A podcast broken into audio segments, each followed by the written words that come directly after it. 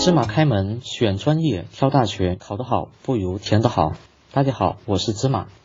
好，今天我们来讲一讲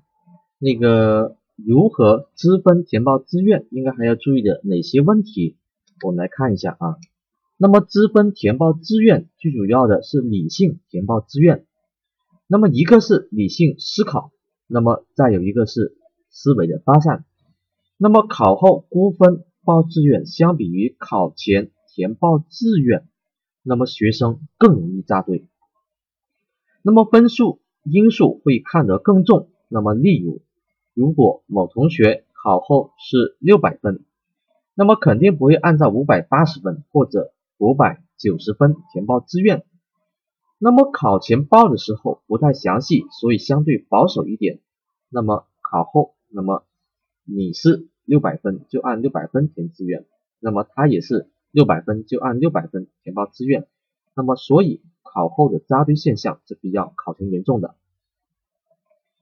那么大家千万不要以自己的分数和高校的分数相对应啊，不能拿去年的分数，那么跟今年的分数相对应啊，因为每年的这个高考的考生的人数，那么还有包括那么院校的这个。招生人数的比例，专业招生人数的比例，那么都是有可能会出现差别的。那么这个是我们考生要特别要关注的。那么此外呢，那么家长如果还作为这个志愿填报的这个帮助参考的话，那么还应该找出那么该院校在本省近三年的录取的分数线啊，也就是它的这个提档线，包括专业分数线，那么来查看一下。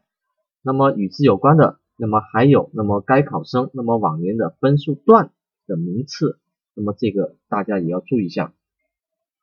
那么所以按照这样来填的话，就比较容易撞车扎堆。那么这就是为什么会过去会出现这个大小年的现象。那么这个非常重要。那么例如这个广西省，那么像去年二零一五年的这个志愿填报当中，那么像这个青。呃，这个青岛，那么理工大学往年分数都很高的，那么像去年的话，那么有同学这个三百来分，那么也能够进到这个青岛理工大学，那么就是因为有很多考生，那么因为不敢填报啊，看往年的这个分数比较高，但是这个大什么现象我们要关注一下啊，所以不要拿自己的分数，那么对应院校的分数去填报，那么支分填报志愿当中，那么既要考虑分数因素，那么还要考虑兴趣、爱好、潜能，还有院校因素、地域因素、经济因素等。更多内容请关注微信公众号“芝麻高考”，感谢关注。